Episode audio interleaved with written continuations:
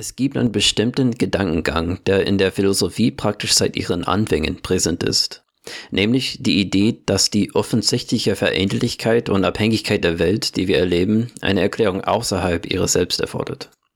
Wir haben dies bereits in einer früheren Folge teilweise diskutiert, aber in dieser Folge werden wir ganz darin tief eintauchen.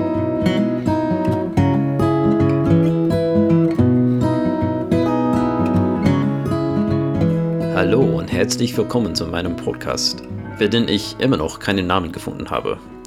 Naja, das kommt, ich weiß es. Wie gesagt, in dieser Folge werden wir im Wesentlichen eine längere Aufzeichnung eines Essays über das Argument von Kontingenz anhören. Ähm, da ich dazu bereits eine Einführungsvideo mit dem Titel Warum existiert etwas statt nichts gemacht habe, ähm, werde ich nicht weiter darauf eingehen. Falls du an einer kürzeren und weniger detaillierten Version dieses Arguments interessiert bist, kannst du auf jeden Fall diese Folge anhören. Nur noch aber eine Anmerkung. Ich muss mich im Voraus entschuldigen. Ich bin ein absoluter Neuling in Sachen Podcasting und YouTube und sowas und habe langsam gelernt, Dinge auf eine etwas, naja, unterhaltsamere Art und Weise aufzunehmen. Leider habe ich aber diesen Aufsatz aufgenommen, bevor ich merkte, dass alles, was ich bisher aufgenommen habe, sogar mich zum Einschlafen brachte. Trotzdem ist er klar und verständlich, also ihr könnt immer noch etwas draus nehmen. Also gut, zumindest seid ihr dafür vorbereitet. In diesem Sinne wünsche ich euch viel Spaß beim Hören und los geht's.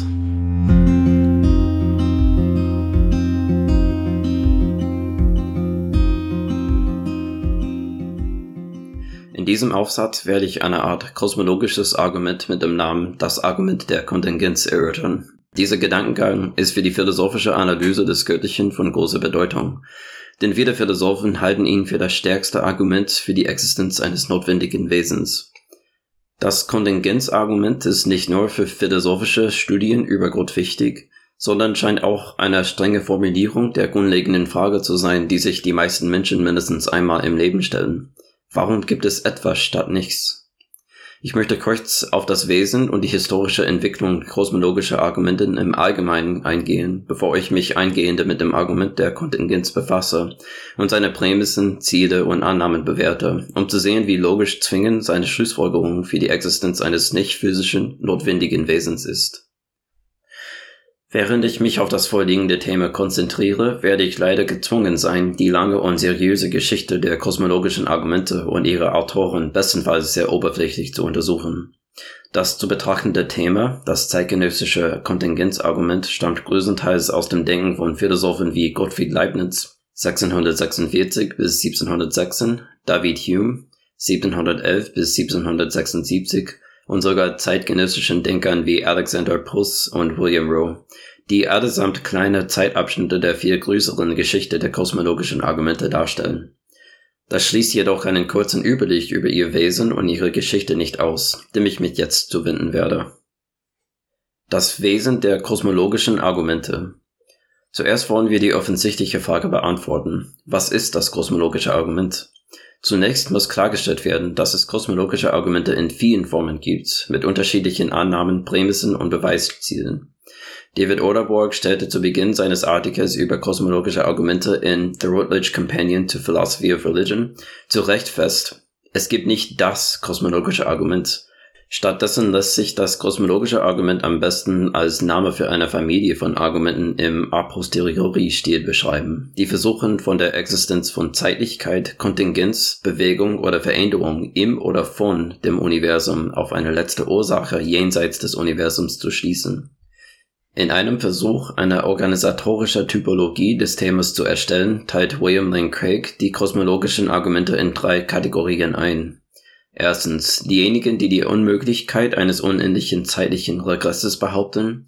Zweitens diejenigen, die die Unmöglichkeit eines unendlichen im Wesentlichen geordneten Regresses behaupten. Und drittens diejenigen, die überhaupt keinen Bezug zu einem unendlichen Regress haben. Dies verdeutlicht, dass es weit mehr als ein kosmologisches Argument gibt. Im Laufe der Geschichte des menschlichen Denkens sind verschiedene Versionen des kosmologischen Arguments formuliert worden, die alle in eine dieser Kategorien passen, die Craig aufschlussreich geliefert hat. Verfolgen wir kurz diese Formulierungen und ihre Kritiken, wie sie im Laufe der Geschichte entstanden sind. Eine Geschichte der kosmologischen Argumente. Die antiken Philosophen Platon 427 bis 347 vor Christus und Aristoteles 384 bis 322 vor Christus gelten als die Urheber des klassischen Primärmotorenarguments. Das Primärmotorenargument passt in die zweite Klassifizierung von Craigs Typologie als Argumente, die die Unmöglichkeit eines unendlichen, im Wesentlichen geordneten Regresses behaupten. Platon, der als Erfinder des philosophischen Theismus gilt, verfasste das erste kosmologische Argument, mit dem er versuchte, die Existenz Gottes durch die Existenz der Bewegung zu beweisen. Sein Hauptthese war folgende. In der Welt gibt es Bewegung. Es gibt zwei Haupttypen von Bewegung. Kommunizierte Bewegung, Bewegung, die von einem Wesen empfangen und dann weitergegeben wird, und Eigenbewegung, Bewegung, die von einem Wesen ausgeht. Mitgeteilte Bewegung impliziert Eigenbewegung, denn mitgeteilte Bewegung kann von Natur aus niemals die Quelle ihrer selbst sein. Daher muss die Eigenbewegung in einem sich selbst bewegenden Wesen, also einer Seele, existieren. Aristoteles machte sich Platons Logik zunutze und entwickelte seine Argumentation viel weiter, so dass er zu einem Argument für einen ultimativen, unbewegten Beweger oder eine ultimative Ursache des Kosmos kam. Aufgrund der Kürze dieses Aufsatzes ist eine genauere Betrachtung dieser Themen nicht möglich, daher gehen wir in der Geschichte weiter. Eine sehr wichtige Gruppe von Denkern in der Geschichte der kosmologischen Argumente sind die arabischen Philosophen und Theologen aus dem 9. bis 12. Jahrhundert nach Christus. Zwei Schulen teilten das islamische Denken über das kosmologische Argument, Kalam und Falsafa.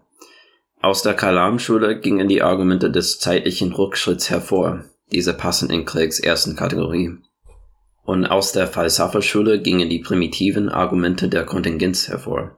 Diese passen in Craigs zweiter Kategorie.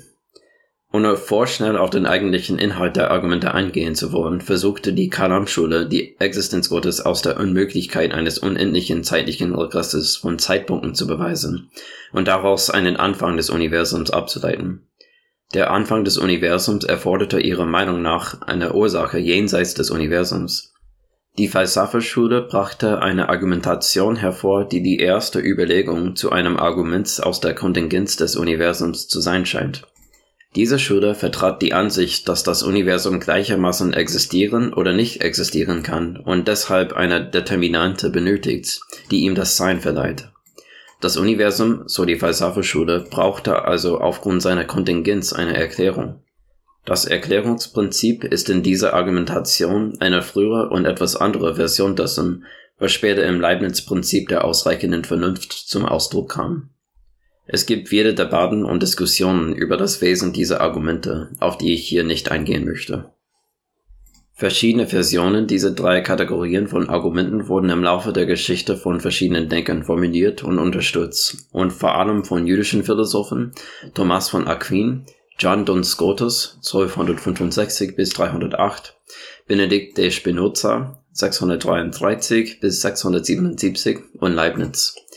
Jüdische Philosophen sind dafür bekannt, dass die viele ihre Gedanken von der islamischen Philosophie abgeleitet haben.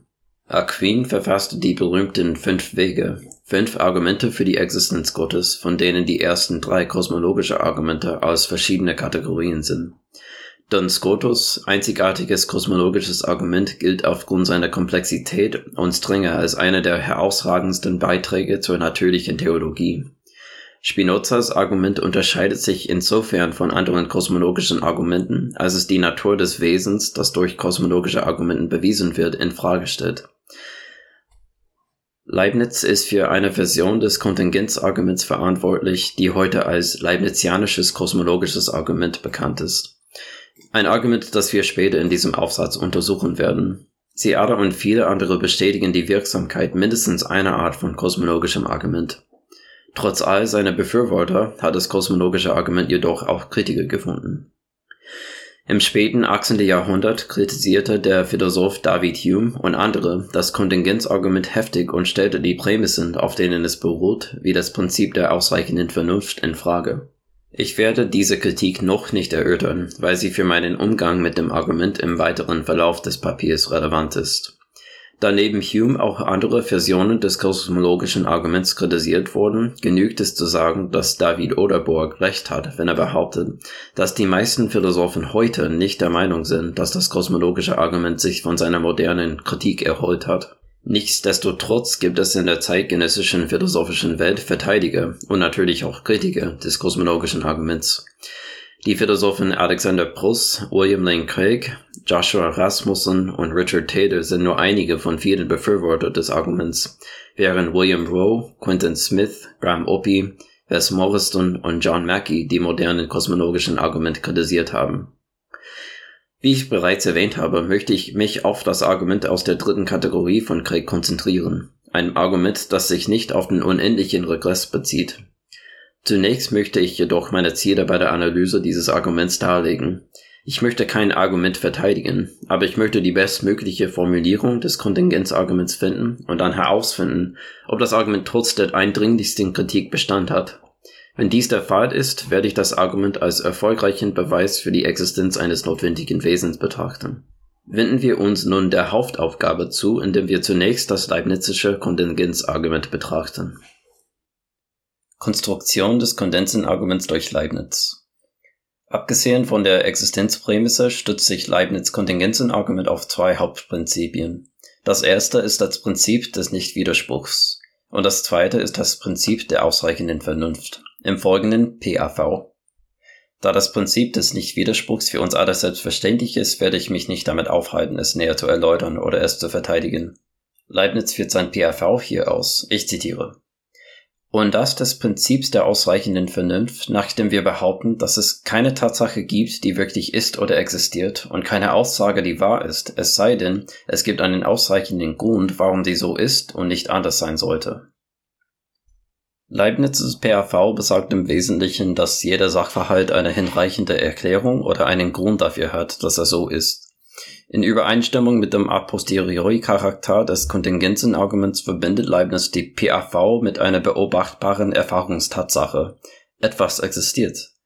Dieses Etwas, von dem Leibniz spricht, ist natürlich das Universum. Es ist offensichtlich, dass Leibniz das Universum als eine Ansammlung von kontingenten Wesen ansieht, für deren Erklärung er ein hinreichender Grund erforderlich ist wenn ich von kontingenten Wesen spreche, meine ich Wesen, die nicht notwendigerweise existieren oder nicht hätten existieren können. Die Tatsache, dass ein kontingentes Wesen existiert, ist zwar nicht notwendig wahr, aber es ist trotzdem wahr, dass ein solches Wesen kontingent existieren kann. Leibniz unterscheidet in seiner Monologie zwischen notwendigen Wahrheiten und kontingenten Wahrheiten. Ich zitiere weiter. Es gibt auch zwei Arten von Wahrheiten. Wahrheiten des Denkens und Wahrheiten der Tatsachen. Wahrheiten des Denkens sind notwendig und ihr Gegenteil ist unmöglich. Tatsachenwahrheiten sind kontingent und ihr Gegenteil ist möglich. Ende des Zitats. Anhand dieser Unterscheidung kann man also sehen, dass Leibniz in seiner Argumentation die PAV auf kontingente Tatsache anwendet, denn notwendige Wahrheiten und Wesen bedürfen keiner weiteren Erklärung als ihrer eigenen Notwendigkeit. Wenn es aber kontingente Tatsachen gibt, so argumentiert Leibniz, muss es auch einen hinreichenden Grund für ihre Existenz geben. Ich werde ihn für sich selbst sprechen lassen. Ich zitiere. Aber vorhin haben wir das notwendige Wesen a posteriori bewiesen, da es kontingente Wesen gibt, die ihren letzten oder ausreichenden Grund nur in dem notwendigen Wesen haben können, das den Grund für seine Existenz in sich selbst hat. Ende des Zitats. Wenn die kontingenten Wesen dieses Universums eine Erklärung haben, wie es die Wahrheit der PAV garantiert, dann brauchen sie eine Erklärung, die nicht kontingent ist. Diese Erklärung ist nach Leibniz Argumentation am besten in einem notwendigen Wesen zu finden. Was aber, wenn sich die Erklärung für die kontingenten Wesen unseres Universums aus der Tatsache ergibt, dass es einen erklärenden Regress der Ursachen bis zurück ins Unendliche gibt? Würde das nicht die Notwendigkeit einer Erklärung für ein notwendiges Wesen aufheben? Die Antwort auf diese Frage ist das, was Leibniz Argument als Argument der dritten Kategorie auszeichnet. Ein Argument, das sich nicht auf die Unmöglichkeit eines unendlichen Regresses bezieht.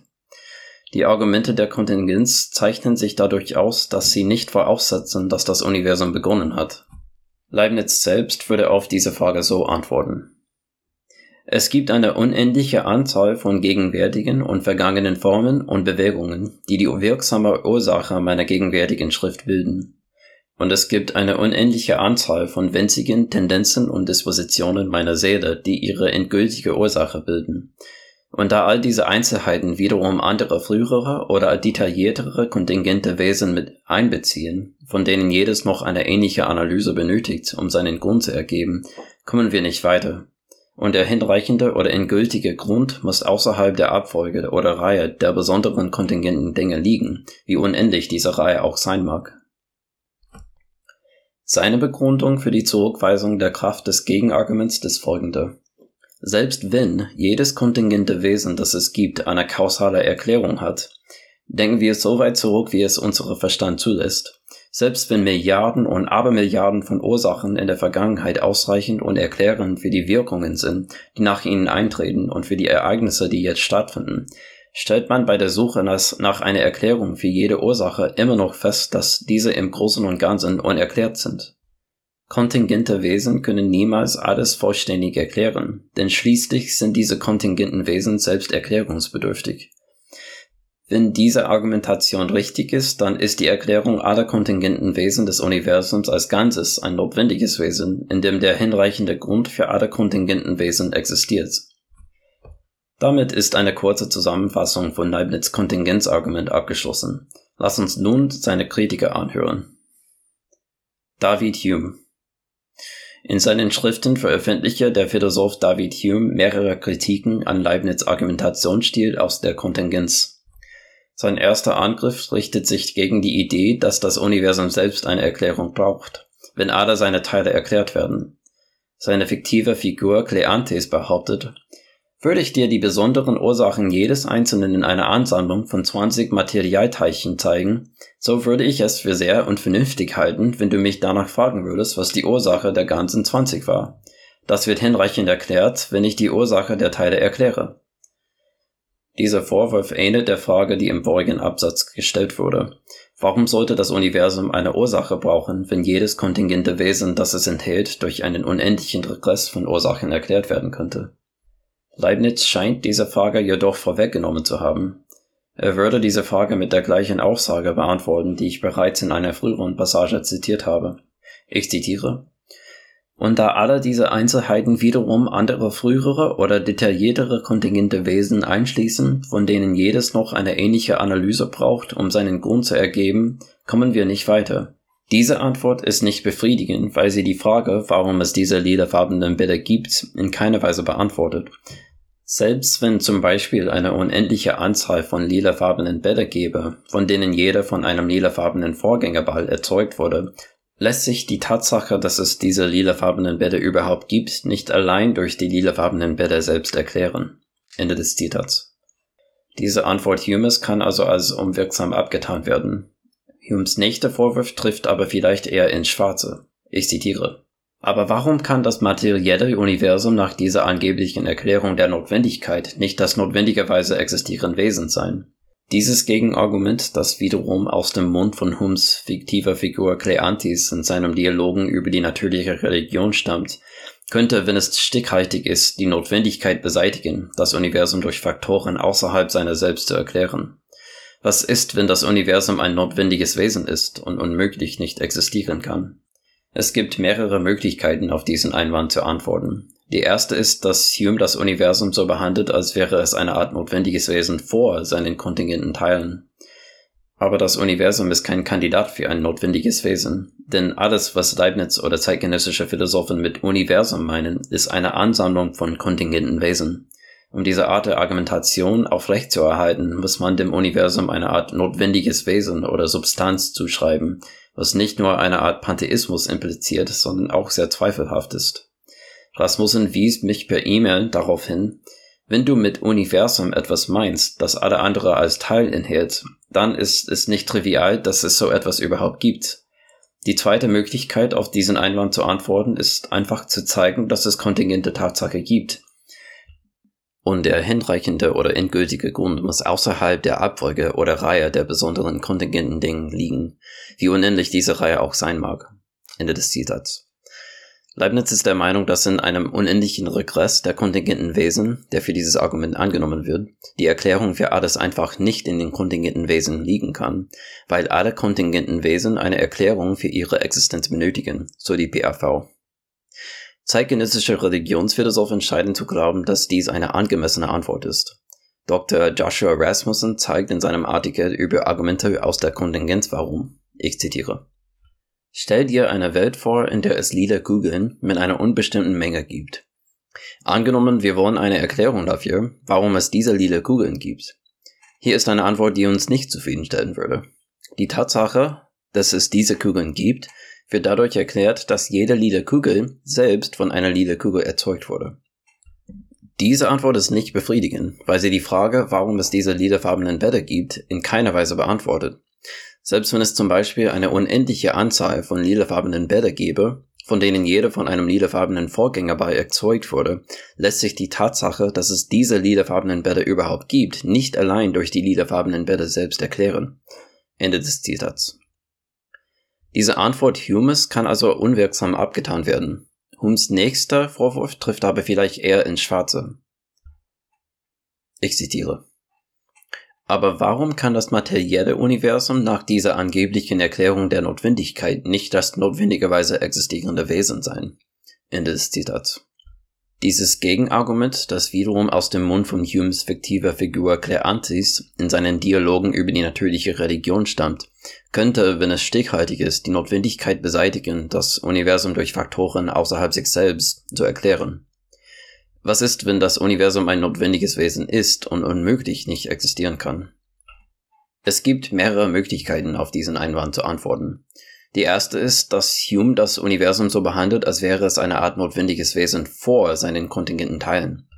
Aber das Universum ist kein Kandidat für ein notwendiges Wesen, denn alles, was Leibniz oder zeitgenössische Philosophen mit Universum meinen, ist eine Ansammlung von kontingenten Wesen. Um diese Art der Argumentation aufrechtzuerhalten, muss man dem Universum eine Art notwendiges Wesen oder Substanz zuschreiben, was nicht nur eine Art Pantheismus impliziert, sondern auch sehr zweifelhaft ist. Rasmussen wies mich per E-Mail darauf hin, wenn du mit Universum etwas meinst, das alles andere als Teil enthält, dann ist es nicht trivial, dass es so etwas überhaupt gibt. Die zweite Möglichkeit, auf diesen Einwand zu antworten, ist einfach zu zeigen, dass es kontingente Tatsachen gibt. Die Tatsache, dass es die kontingente Dinge gibt, die es gibt, ist eine Tatsache, die nach einer Erklärung verlangt. Wenn kontingente Tatsachen wahr sind, müssen sie nicht eingetreten sein, so dass erklärt werden muss, warum sie tatsächlich eingetreten sind. Humes letzter Einwand ist ein Einwand gegen die PAV. In seinem Treatise on Human Nature, Abhandlung über die menschliche Natur, argumentiert Hume gegen das Beharren der Philosophen seiner Zeit, dass alles, was beginnt, eine Ursache haben muss. Obwohl sein Angriff eher auf die Argumente der Kategorie 1 abzielt, die behaupten, dass der Beginn des Universums eine Ursache erfordert, trifft er auch auf Formulieren der PAV zu.